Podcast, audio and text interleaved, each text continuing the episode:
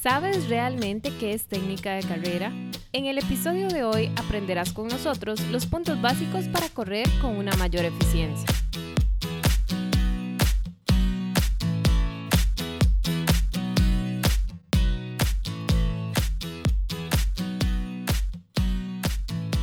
Academia de Corredores es un podcast dirigido a todos los amantes de running. No importa si apenas comienzas o tienes varios maratones de experiencia, aquí encontrarás cada semana un episodio en línea para guiarte en tu camino hacia una salud física y mental completa. ¿Qué tal amigos? Bienvenidos al podcast de Academia de Corredores. Mi nombre es Steven Vindas, soy terapeuta físico y entrenador personal. El día de hoy les damos la bienvenida a nuestro tercer episodio de este podcast un poquito atrasados porque nos fuimos de vacaciones, pero aquí estamos otra vez. El día de hoy les tenemos un tema muy interesante que es el de técnica de carrera. Dentro de más o menos un mes vamos a tener un taller de técnica de carrera.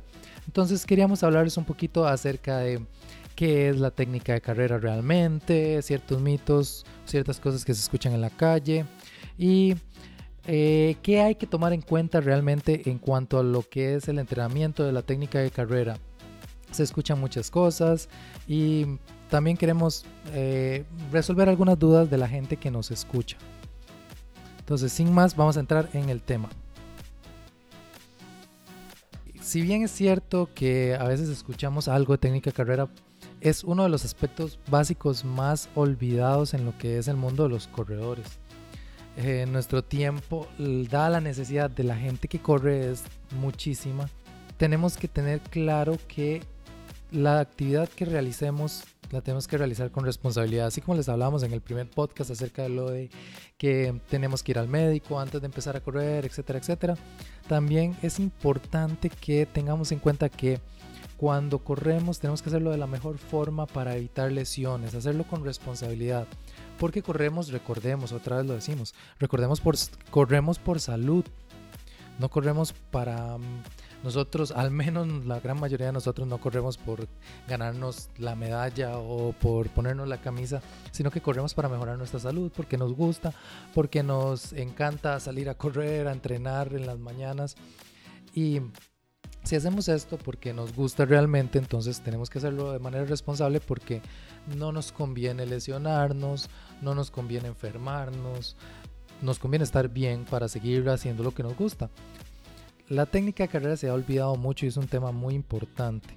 Tenemos que tener en cuenta eso, que hay una necesidad de realizar de forma sana y responsable nuestra actividad. Vamos a empezar un poquito con unos mitos acerca de lo que es correr, que de estos mitos hablamos mucho en el, taller, pero hoy también se los vamos a mencionar un poquito. Y em, el primer mito va a ser que durante mucho tiempo se ha tenido la creencia de que es normal tener lesiones cuando uno practica la carrera de fondo. Si vamos al gimnasio, por ejemplo, y entrenamos pesas y empezamos a correr, lo primero que nos dicen es, tenga cuidado porque cuando uno corre se empieza a lesionar y todo ese tipo de cosas. También, por ejemplo, si estamos en un equipo a veces y empezamos a tener algún problemilla por ahí. Le preguntamos a uno de los compañeros y le decimos, vieras que es que me está doliendo la rodilla o me está empezando a doler la planta del pie y lo que te dicen es que, ah, tranquilo, eso es normal, a todo el mundo le pasa. Tengamos en cuenta, error fatal, no es normal lesionarse cuando corremos. Correr es una actividad natural, es una actividad que todo ser humano debería de lograr, por lo cual no es normal que nos lesionemos corriendo. Ese es la primera, el primer mito que queremos derribar. No es normal. Si nos estamos lesionando es por algún problema. Cuando hablemos en un podcast un poquito más extendido acerca de lo que son las lesiones de correr, vamos a hablar de que si estamos teniendo una lesión puede ser porque o tenemos un sobreentrenamiento o nuestro cuerpo no está listo para correr o hay algún problema en cuanto a la técnica que estamos teniendo que es el tema de hoy. Alguna de estas tres cosas pueden estar afectando la manera en la que corro, la manera en como mi cuerpo percibe ese, eh, ese movimiento de correr o estamos sobreentrenados. Cambiando todos estos aspectos podemos evitar una lesión o inclusive atender esa lesión o trabajarla para eliminarla. El segundo mito del que vamos a hablar hoy va a ser que solo con un par de tenis adecuada para mí es suficiente para prevenir lesiones o para eliminar las ya existentes. Bien, acabamos de decir que hay tres aspectos básicos que me pueden influenciar para lesionarme. Recuerden que eran la forma en la que corro, cómo está mi cuerpo preparado para correr y la tercera es el entrenamiento, si estoy sobreentrenado o si las cargas son muy altas. Las tenis solo me influencian uno de esos apartados que es la forma en la que corro. Si bien es cierto que a veces es importante tener un poco de amortiguación porque corremos de una forma no muy efectiva y tenemos mucho impacto a la hora de correr, etcétera, etcétera. Se ha demostrado en diversos estudios, como hablábamos en el otro podcast de zapatos para correr, que las tenis solo amortiguan un 10% de la carga que recibe mi cuerpo a la hora de correr. Entonces, el otro 90% va a seguir su trayecto hacia arriba. Si tengo una forma inadecuada de correr, una manera ineficiente de moverme, ese otro 90% de las cargas va a seguir su camino y va a llegar a mis articulaciones y va a producir problemas. Entonces, si no tenemos una forma adecuada de correr, las tenis que usemos no nos van a ayudar. Por eso es que aún así hay gente que utiliza diferentes tipos de calzado y aún así se mantienen en una lesión constante, eh, brincan de un tipo de zapato al otro y no les ayuda. No es solo el zapato, tengamos en cuenta eso. El tercer mito que vamos a derribar hoy va a ser que suele creerse que al ser la carrera una actividad básica del ser humano, no se necesita aprender a realizarla de manera correcta o a perfeccionarlo. Si bien es cierto, como dice Christopher McDougall, nacemos para correr, pero con el pasar de los años y la influencia del entorno, por ejemplo el sedentarismo, los zapatos con tacones acolchados, la publicidad inclusive nos influencia a movernos de una manera inadecuada.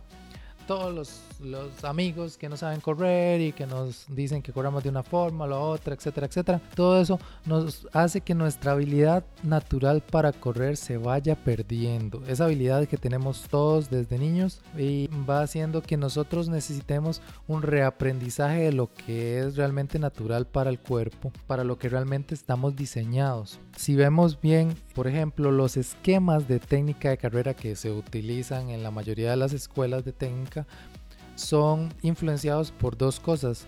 Por los corredores elite que tienen poco índice de lesiones y también por cómo corren los niños. Esa forma en la que se mueven los niños también antes de verse influenciados por el ambiente nos ayuda a tomar un esquema del movimiento y a tomarlo como base para buscar cómo debe ser el movimiento con mayor rendimiento. Teniendo en cuenta esos tres mitos, vamos a empezar hablar de lo que se necesita realmente para correr de manera adecuada con una buena técnica. De lo primero que vamos a hablar es de la postura. La posición de mi cuerpo va a definir el rendimiento del movimiento. Por esto, si tenemos una postura inadecuada a la hora de movernos, vamos a tener problemas. Vamos a hablar un poquito de lo que es la postura realmente. La postura es un automatismo del cerebro. Yo no puedo corregir mi postura de manera consciente realmente. Si cuando éramos niños, por ejemplo, Mm, nosotros estábamos ahí un poquillo jorobados. Llegaba nuestra mamá y nos decía, parece recto. Y inmediatamente uno se ponía en postura militar. ¿Qué pasaba en ese momento? Cinco minutos después de que nuestra mamá ya nos había dejado de ver, inmediatamente volvemos a una posición de la famosa jorobita. Entonces, yo no puedo corregir mi postura de manera consciente. Para corregir ese tipo de cosas, tengo que trabajar los acortamientos musculares, tengo que trabajar el fortalecimiento de ciertos músculos y otras cosas que son un tema aparte. Cuando hablamos de postura a la hora de correr, va a ser la posición que toma mi cuerpo durante el gesto deportivo. Esto sí lo podemos corregir en cierta manera con eh, ejercicios de postura que enseñamos por ejemplo en nuestro taller o que pueden ustedes buscar en algunos lugares. Estos ejercicios me van a ayudar a tener una posición adecuada. ¿Cuál es la posición adecuada? Vamos a hablar de que va a haber una posición muy relajada de nuestros músculos, tratar de que los hombros estén relajados, los codos van a estar flexionados a 90 grados, las rodillas un poquito flexionadas y siempre vamos a tratar de ir lo más rectos posible sin flexionarnos hacia adelante, sin flexionar la cadera. Esa es la posición más adecuado. El segundo punto del que vamos a hablar es la caída del pie y el tipo de zancada. La forma en la que aterriza nuestro pie en el suelo va a cambiar la cantidad de impacto que recibe. Hay tres tipos de caída del pie.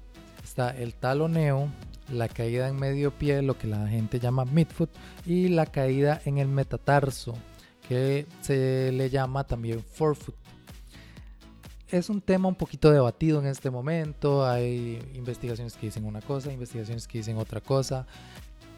Al margen de todo esto, hay muchos intereses económicos de por medio en cuanto al mundo del calzado que hablamos también en el podcast anterior, pero si bien es cierto que no hay un consenso acerca de cuál es la mejor caída del pie o cuál es, cómo, cuál es la, que evita más el impacto, si bien es cierto que por una u otra cosa, eh, vamos a hablar de que la mayoría de autores en técnica de carrera están de acuerdo con que el taloneo es un error biomecánico.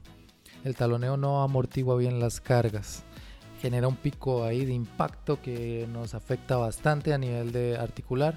Entonces, si habláramos de los de la manera de correr correcta, hablaríamos de un midfoot o un forefoot, que todavía está debatido cuál es la forma más adecuada.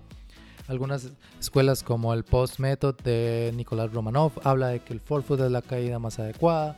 Otra escuela, por ejemplo, el Chip Running, habla de que deberíamos de caer con el pie completamente plano sobre el suelo todavía existe ese debate. Yo lo que hablo con mis pacientes y con mis clientes es que debemos de encontrar la caída del pie que más se adapte a mí.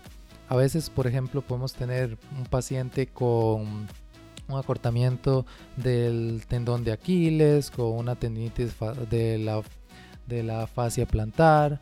Eh, ese tipo de cosas a veces hacen que para una persona empezar a correr forefoot sea un poquito problemático, estresante y no lo logre de manera adecuada, le cambiamos ese forefoot por un midfoot y a la persona le va muy bien. Entonces tenemos que tener en cuenta que no todos los cuerpos son iguales. Algunas cosas no se nos adaptan mejor que otras. Entonces aprender a conocernos, aprender a conocer la forma en la que mi cuerpo reacciona hacia diferentes estímulos me va a ayudar a tomar una decisión correcta. El tercer punto del que vamos a hablar es la cadencia y el ritmo. La cadencia es la cantidad de pasos que voy a dar por minuto. Una cadencia muy baja me va a producir un ritmo muy lento, muy pausado y muy golpeado. Entre más lento sea mi ritmo, más impacto voy a tener porque voy a tener un desplazamiento vertical mayor. El desplazamiento vertical va a ser como el salto que vamos a estar dando a la hora de correr si saltamos mucho, vamos a estar golpeando mucho. Entonces, si tenemos un ritmo muy bajo, vamos a aumentar ese salto. ¿Cuál es el ritmo ideal? El consenso actual es de 180 pasos por minuto. ¿Qué me va a permitir correr 180 pasos por minuto? Primero que todo, bajar un poco el desplazamiento vertical, ese salto que damos en cada zancada va a ser disminuido. Ah, olvidado hablar en el, en el punto anterior de la caída del pie y el tipo de zancada acerca de la sobrezancada. Súper importante. El error de técnica más común que vemos en nuestros pacientes es la sobrezancada. La sobrezancada es cuando mi pie aterriza muy por delante del centro de masas del cuerpo. Cuando vemos esas imágenes donde el pie va súper adelante, eh, se ve muy atlético, ¿verdad? pero eso es un error de técnica de carrera. Cuando corremos a 180 pasos por minuto, eso nos obliga a cortar la zancada y nos ayuda a corregir este problema. El cuarto punto del que vamos a hablar va a ser la elasticidad y la amortiguación. Como les hablé anteriormente, las tenis de correr solo amortiguan un 10% de la carga que recibimos. De ese impacto, solo un 10%, el otro 90% va a seguir su camino. Entonces ser fluido a la hora de correr va a mejorar de forma eh, sustancial la cantidad de amortiguación que, ah, que realiza mi cuerpo a esas cargas. La cadencia también me ayuda un poco en este tema, ya que el ritmo, al ser un poquito más rápido, también va a ayudar a amortiguar más. Pero también podemos entrenar nuestros músculos para que ellos puedan devolver parte de la energía que recibimos como energía que me impulsa hacia adelante. ¿Cuáles son los ejercicios que me ayudan a esto? Bueno, la pliometría básica nos va a ayudar montones y para lo que necesitamos nosotros como corredores va a ser más que suficiente un poquito de pliometría para trabajar de esto. Ejercicios como los jumping jacks, los saltos con cuerda también nos van a ayudar muchísimo a mejorar las capacidades elásticas de nuestros grupos musculares. A veces algunas lesiones, por ejemplo, como les hablaba de tendinitis de Aquiles o dolores musculares en las pantorrillas son por falta de esa capacidad elástica del músculo de contraerse y de volverse a estirar de manera adecuada en su máximo longitud. Entonces, entrenando esto, vamos a lograr mejorar muchísimo esta capacidad y también vamos a evitar problemas y algunos casos y en algunos casos lesiones. Otro de los aspectos muy importantes y que es un poquito difícil de explicar en un podcast es el uso de la gravedad para correr. El uso de la gravedad realmente lo que hacemos es uso de un torque gravitacional que nos lleva hacia adelante. Este punto es específico de Post Method y ellos nos hablan montones acerca de él y son los precursores del uso de la gravedad a la hora de correr. ¿Qué es realmente esto? Bueno, ellos dicen que es como correr cayéndose. Realmente cuando corremos lo que hacemos es un cambio de bases de sustentación. La base de sustentación van a ser nuestros pies. Cuando corremos va a haber un momento en el que estamos con los dos pies en el aire. Ese, ese es el tiempo de vuelo. Entonces, el uso de la gravedad va a ser que cuando nos inclinamos hacia adelante vamos a ir como cayéndonos, entre comillas pero que no nos va a permitir caernos. Ese cambio constante de bases de sustentación, cambiar de un pie al otro pie, de un pie al otro pie. El inclinarnos hacia adelante nos va a ayudar a impulsarnos, nos va a ayudar también a corregir la sobresancada y nos va a eliminar muchísimo el impacto que recibimos, porque cuando corremos con una sobresancada más bien vamos frenándonos. El uso de la gravedad nos va a ayudar más bien a correr impulsándonos. ¿Cómo entrenamos la gravedad? Bueno, eso es lo que se dificulta un poquito de enseñar desde un podcast y por eso realizamos nuestros talleres de técnica, pero hay diversos ejercicios que nos ayudan a trabajar esto. También, por ejemplo, una forma fácil es eh, correr cuesta abajo y sentir esa fuerza que nos va llevando impulsados. Y el último tema del que vamos a hablar es la respiración abdominal. La respiración abdominal, que es llenando el vientre de aire, es la que más oxígeno nos proporciona, pero también es la que a veces es más complicada de realizar. Si tenemos también acortamientos en los músculos rectos abdominales o en los oblicuos, a veces se nos es un poquito complicada de realizar. Eh, potenciar esta, este tipo de respiración nos va a ayudar a oxigenar de manera adecuada si tenemos una respiración muy alta torácica en la que, por ejemplo, los músculos pectorales trabajen de más, los músculos esternocleidomastoideos, los escalenos, todos esos músculos del cuello, si esos músculos están trabajando mucho, van a provocar problemas posturales que también nos pueden provocar, por ejemplo, a la hora de correr una lesión de hombro. Y uno dice, ¿cómo una persona se va a lesionar el hombro corriendo? Bueno, pasan. Hay lesiones de manguito rotador, por ejemplo, en las que después de una maratón llega la persona con muchísimo dolor de hombro y uno la atiende y tenía tal vez una tendinitis de manguito rotador, una tendinitis, una ruptura del supraespinoso, cosas por el estilo. O por ejemplo los dolores de espalda pueden deberse a algún tema de estos. Entonces, ¿Cómo entrenamos la respiración abdominal? Bueno, un ejercicio muy sencillo de hacer en la casa es, por ejemplo, acostarse boca abajo con las manos en el estómago, más o menos a la altura del ombligo, y con las rodillas flexionadas empezar a respirar. ¿Qué vamos a hacer? Vamos a imaginarnos que en el estómago hay un globo y vamos a inspirar profundo y cuando inspiramos profundo todo el aire se va a ir directo hacia ese globo y lo va a inflar. Nuestras manos van a ser empujadas por el abdomen hacia afuera y vamos a exhalar y cuando exhalamos más bien con el ombligo vamos a ir metiendo y como si quisiéramos desinflar ese globo. Vamos a respirar hacia afuera y vamos a botar el aire llevando el ombligo hacia adentro. Eso nos va a ayudar a fortalecer los músculos que realizan ese movimiento, a darle movilidad a los otros músculos que están tensos y nos va a ir ayudando poco a poco a cambiar ese patrón respiratorio. Esto no quiere decir que cuando corremos vamos a solo respirar o solo utilizar la respiración abdominal.